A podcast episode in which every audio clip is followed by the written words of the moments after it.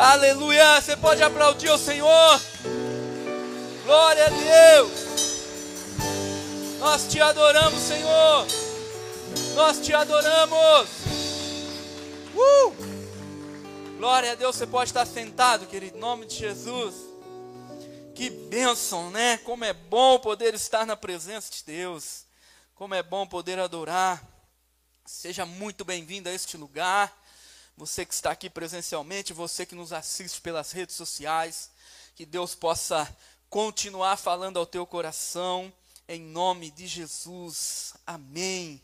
Queridos, quero ministrar uma palavra ao teu coração nesta noite, que se encontra lá no livro de Lamentações de Jeremias, no capítulo 3, no versículo 21. Você vai lá, se você achar o livro de Jeremias, você acha próximo Lamentações de Jeremias. Mas pastor Tiago, pastora Nayara não estão aqui hoje, eles estão em Sertãozinho, lá na igreja do pastor Cássio.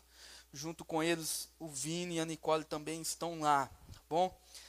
Amados, o tema desta mensagem nesta noite é esperança. Repita comigo, diga assim: esperança. Glória a Deus. Eu não sei se você chegou aqui nesta noite com esperança ou não, mas eu creio que você vai sair daqui com uma esperança renovada, em nome de Jesus, amém? A palavra do Senhor diz, Lamentações, de Jeremias capítulo 3, versículo 21, diz assim: Quero trazer à memória o que me pode dar esperança. As misericórdias do Senhor são a causa de não sermos consumidos, porque as suas misericórdias não têm fim, renovam-se cada manhã. Grande é a tua fidelidade, a minha porção é o Senhor, diz a minha alma, portanto esperarei nele. Glória a Deus, feche teus olhos. Pai, graças nós te damos por esta noite, pela tua presença pelo teu Espírito, ó Deus, sobre este lugar. Obrigado, Senhor, por tudo que o Senhor tem nos proporcionado e que o Senhor continue falando aos nossos corações. O Senhor continue ministrando as nossas vidas, ó Pai, que nós possamos aprender ainda mais contigo. Em nome de Jesus. Amém. Queridos, o tema desta mensagem então é esperança, tá? Qual a importância da esperança nas nossas vidas? Você já parou para fazer essa pergunta? Qual a importância da esperança para você? Qual a importância da esperança para nós? Para a nossa vida, para o nosso dia a dia? A esperança é algo fundamental na vida do cristão. Eu quero contar uma história real para você, para você entender o que é ter esperança. Diz assim que em 1957, foi realizado um experimento com ratos, intitulado como Experimento da Esperança. Alguém conhece esse experimento? Alguém já ouviu falar sobre isso? Em 1957 aconteceu isso. A situação experimental era a seguinte: colocar ratos em um recipiente de acrílico cheio de água e ver quanto tempo eles lutavam antes de morrerem afogados. No teste inicial, a média foi de 15 minutos. 15 minutos depois de colocá-los na água, eles morreram afogados. Esses ratos, eles não tinham tido nenhum contato com humanos, tá? Eles foram depositados dentro daquela água. 15 minutos apenas eles lutaram para sobreviver e após 15 minutos eles morreram. Então, se repetiu o experimento mudando uma condição. Agora, pega-se novos ratos, e na hora que os ratos iam desistir e se afogar, as pessoas resgatavam eles, secava eles, alimentava eles e voltava eles novamente para a água. E amados, é, percebeu-se então que os ratos, na segunda vez, depois de ser cuidado pelo humano, por uma pessoa humana, ele passa a lutar pela vida dentro daquela água por 60 horas. Pastor, o que, que isso tem a ver conosco? Amados, olha só. O tempo de sobrevivência passou de 15 minutos para 60 horas. Um aumento de 24 mil por cento. O que mudou? O que mudou para eles foi um fator esperança. Agora eles tinham esperança. No primeiro experimento, eles não tinham contato com ninguém. Eles não sabiam que alguém podia os salvar. Mas na, da segunda vez, eles haviam tido contato com pessoas. E agora eles tinham a esperança de que alguém iria ali e os salvariam a qualquer momento. É isso que eu quero que você entenda. A esperança, ela precisa trazer vida para você. A esperança precisa trazer para você é, algo importante que vai te fazer lutar, que vai te fazer vencer as barreiras, vencer as dificuldades. A esperança é fundamental na tua vida, queridos. Nós não podemos perder a esperança. A esperança é um sentimento de quem vê como possível a realização daquilo que deseja. Um homem sem esperança é um homem morto. Repita comigo, diga assim: um homem sem esperança é um homem morto. Quando eu falo homem aqui, a raça humana, tá, queridos? Todos nós. Então, será que nós ainda temos esperança? Será que você ainda tem esperança? Quem sabe você chegou aqui nesta noite desesperançado quem sabe você chegou aqui pensando assim: eu não tenho mais esperança sobre aquela situação. Eu não tenho mais esperança que aquilo vai mudar. Eu não tenho mais esperança sobre a minha família. Eu não tenho mais esperança do meu trabalho. Eu não tenho mais esperança na minha casa. Eu não tenho mais esperança no meu esposo. Eu não tenho mais esperança no meu filho. Mas eu quero dizer para você nesta noite: o Deus que te dá esperança, Ele está aqui. E nós vamos sair daqui com esperança nesta noite. Então, queridos, será que nós ainda temos esperança? As nossas emoções, elas podem roubar as nossas esperanças. A sua emoção pode roubar a tua esperança, querido. No livro de Salmo, de número 42, verso 11, olha o que o salmista diz aqui: Porque está abatida, ó minha alma, por que te perturbas dentro de mim? Espere em Deus, pois ainda o louvarei a Ele, meu auxílio e Deus meu. Amados, o salmista não está falando com ninguém aqui. Sabe com quem que ele está falando? Ele está falando com Ele. Ele está falando com Ele mesmo. Ele está dizendo: Por que está abatido a minha alma? Ei, o teu sentimento, as nossas emoções, elas podem roubar a nossa esperança. Ah, eu não acredito mais. Ah, eu não sei mais o que fazer. Não, queridos. O nosso Deus está aqui. Amém? Então não deixe que as emoções roubem a sua esperança. Sabe aquele sentimento de se conformar com a situação que está vivendo? Ah, vou fazer o quê? Pastor, não tem mais o que fazer. Tem sim, queridos você precisa ter esperança. Pastor, mas eu não posso fazer mais nada. Pode sim, querido. Você vai ver nesta noite que você pode fazer muitas coisas. As coisas podem ser diferentes na tua vida. Nós vemos na Bíblia a história de uma mulher que estava sofrendo por 12 anos com uma hemorragia, queridos. 12 anos. A Bíblia fala que essa mulher, ela gastou tudo o que ela tinha sem conseguir um resultado. Talvez no final desses 12 anos, a esperança desta mulher já tivesse ido embora. Não tenho mais dinheiro, não posso fazer mais nada. Procurei os melhores médicos. Mandei mensagem, procurei por pessoas que pudessem ajudar, que pudessem indicar um médico e nada aconteceu na vida daquela mulher. 12 anos sofrendo. Mas sabe, queridos, aquela mulher, ela gastara tudo o que tinha, sem conseguir nenhum resultado. Mas um certo dia, 12 anos depois, esta mulher, ela ouve alguém dizer algo. Alguém chega para ela e diz: Ei, Jesus está na cidade. E sabe o que acontece com essa mulher? Esperança. Ela olha para essa situação, ela olha para essa fala: Jesus está na cidade. E ela então pensa com ela mesma: há esperança. Há esperança para nós, há esperança para a tua vida. Sabe, queridos, é, aquela mulher, ela passa naquele momento a ser intencional com o seu objetivo.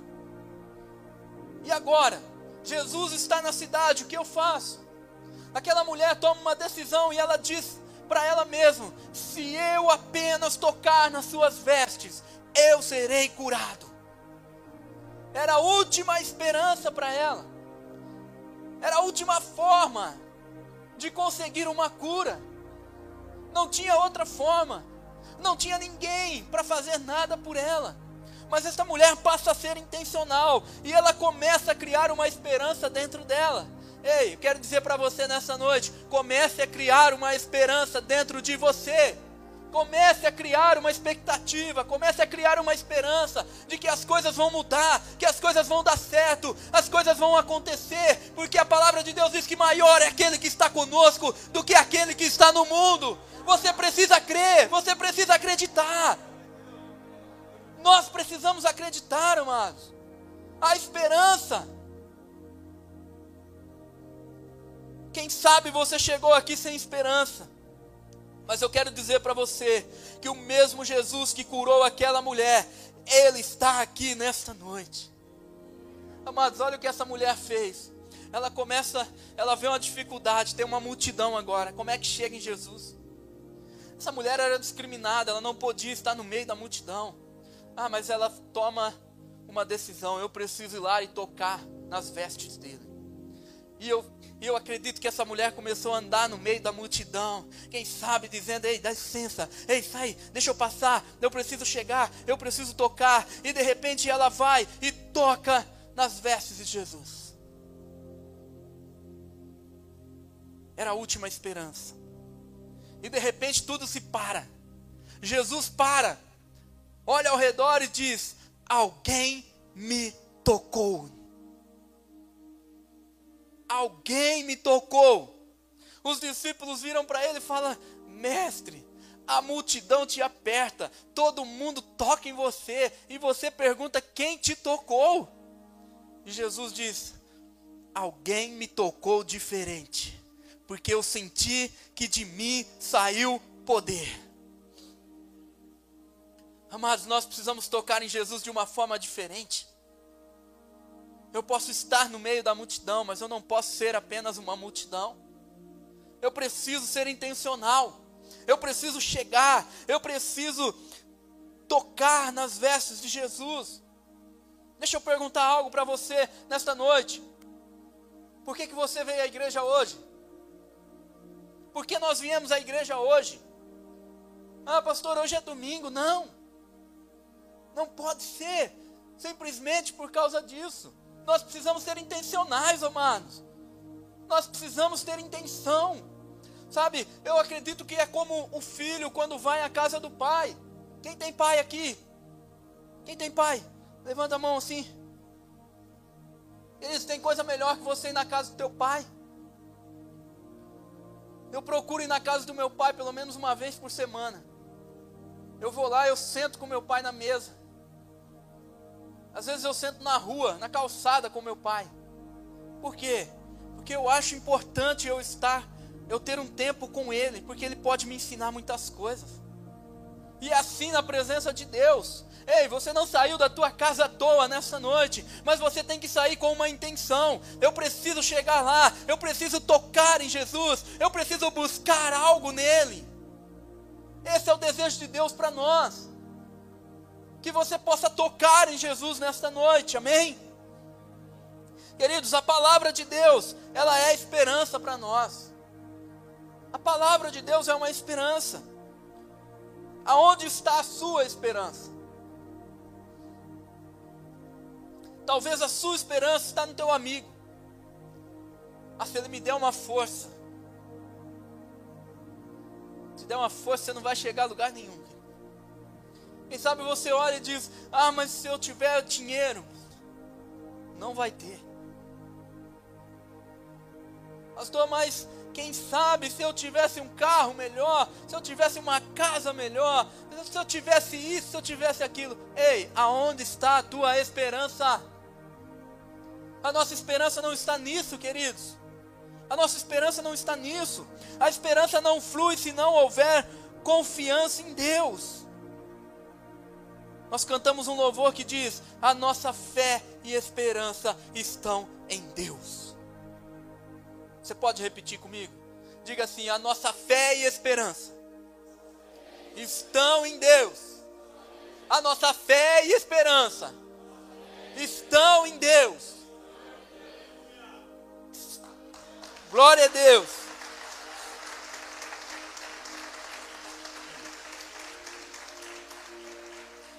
Salmo 146, verso 5. Diz assim: Bem-aventurado aquele que tem o Deus de Jacó por seu auxílio, cuja esperança está no Senhor seu Deus. Amados, a nossa esperança, ela precisa estar na palavra de Deus. Ei, a tua esperança está aqui, queridos, ó. Está na palavra. Não está em outro lugar. Ah, pastor, mas nós temos vivido um mundo muito moderno, um mundo, ah, está tudo escrito aqui. Para. Está tudo escrito aqui. Pastor, mas você tem visto o que está acontecendo? Tenho, queridos, e está tudo escrito aqui na palavra de Deus. Billy Graham disse uma frase assim: que a palavra de Deus ela é mais atual que o jornal que vai circular amanhã. Amados, a palavra de Deus é atual, ela não muda. Ela é a mesma. O nosso Deus é o mesmo. Sabe? O Senhor, ele já nos deu esperança. O que falta talvez é você ler o que diz a esperança. A esperança é a palavra de Deus. Mas será que nós temos lido a palavra de Deus? Será que nós temos buscado em Deus? Hoje você tem a oportunidade de construir um amanhã que você deseja. Que, que você quer para a tua vida? O que, que você quer para os teus filhos? O que, que você quer ensinar para eles? Mas o teu filho, nós somos a Bíblia que os nossos filhos vão ler. Eles vão olhar para você. Eles vão olhar para nós. O que, que meu pai tem feito, eu quero fazer. Hoje eu falei para ele lá dentro do carro, falei, Loá, o que, que você quer ser quando crescer? Sabe o que ela disse para mim, queridos? Falou assim, papai, eu quero trabalhar na igreja igual você. Amados, nós precisamos despertar esse desejo nas, nos nossos filhos. Eles precisam olhar para nós e ver algo. Sabe, queridos, a sua esperança precisa estar na palavra, a tua esperança precisa estar na tua oração. Jesus, ele orou, lá em Mateus capítulo 26, versículo 36, diz assim: ó, em seguida foi Jesus com eles a um lugar chamado Getsemane, e disse a seus discípulos: Assentai-vos aqui, enquanto eu vou ali orar. Deixa eu dizer algo para você. Até Jesus orou. E muitas vezes nós achamos que nós precisamos orar. Ah, pastor, mas Deus sabe. Deus sabe. Deus não sabia o que ia acontecer com Jesus, mas Jesus foi lá no Getsemane e ele orou ao Pai. Nós precisamos orar, queridos. Sabe? Jesus orou na noite em que antecedeu o seu momento mais difícil. Por quê? Porque a oração fortalece a sua esperança. Agora eu pergunto para você: o que, que você tem feito nos momentos difíceis? O que, que você tem feito?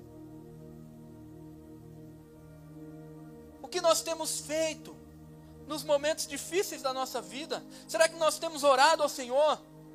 Ou será que a oração é o último recurso? Está doendo? Toma um remédio. Nada contra você tomar um remédio. Mas muitas vezes nós não exercitamos a nossa fé. Nós não oramos, nós não pedimos, nós não falamos com Deus. Então, queridos, eu tenho a esperança, mas o que eu posso fazer? Quantos têm esperança de um Brasil melhor aqui?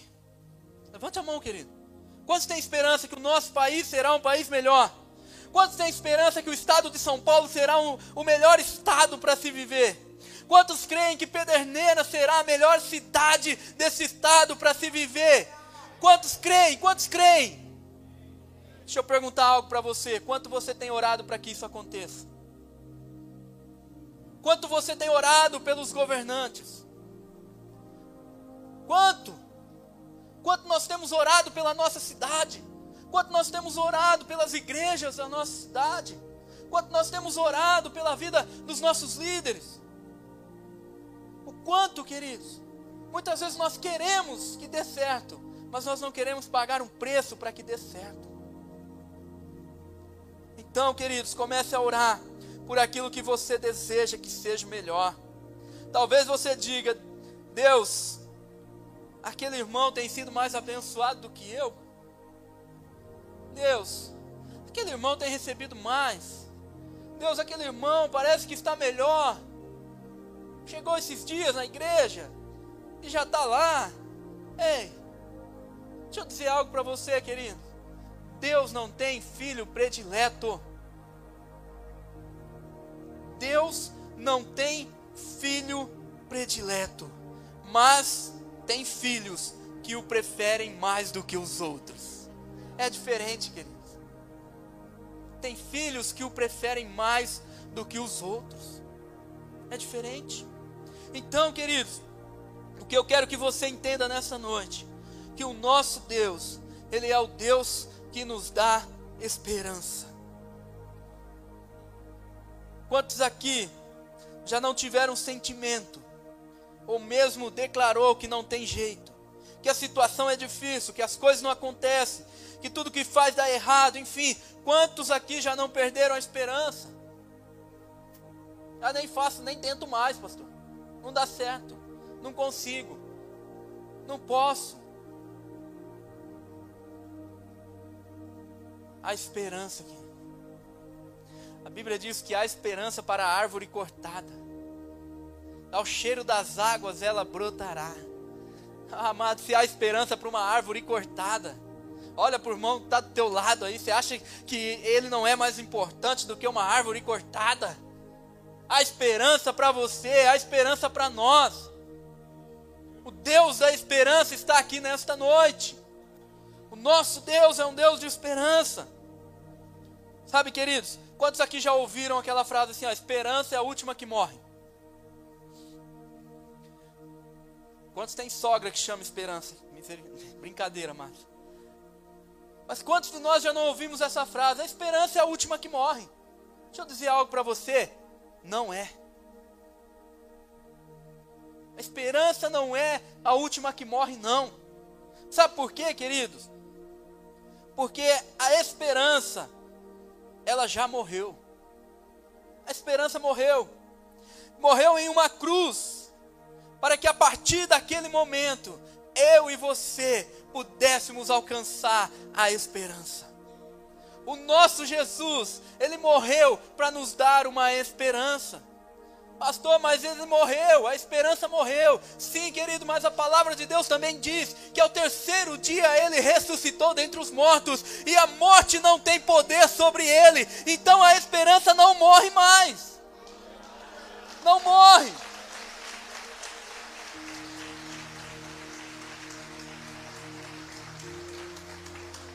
Aleluia. Queridos, a esperança não pode morrer em você. Não morre. A esperança não pode morrer na tua vida. Se coloque de pé.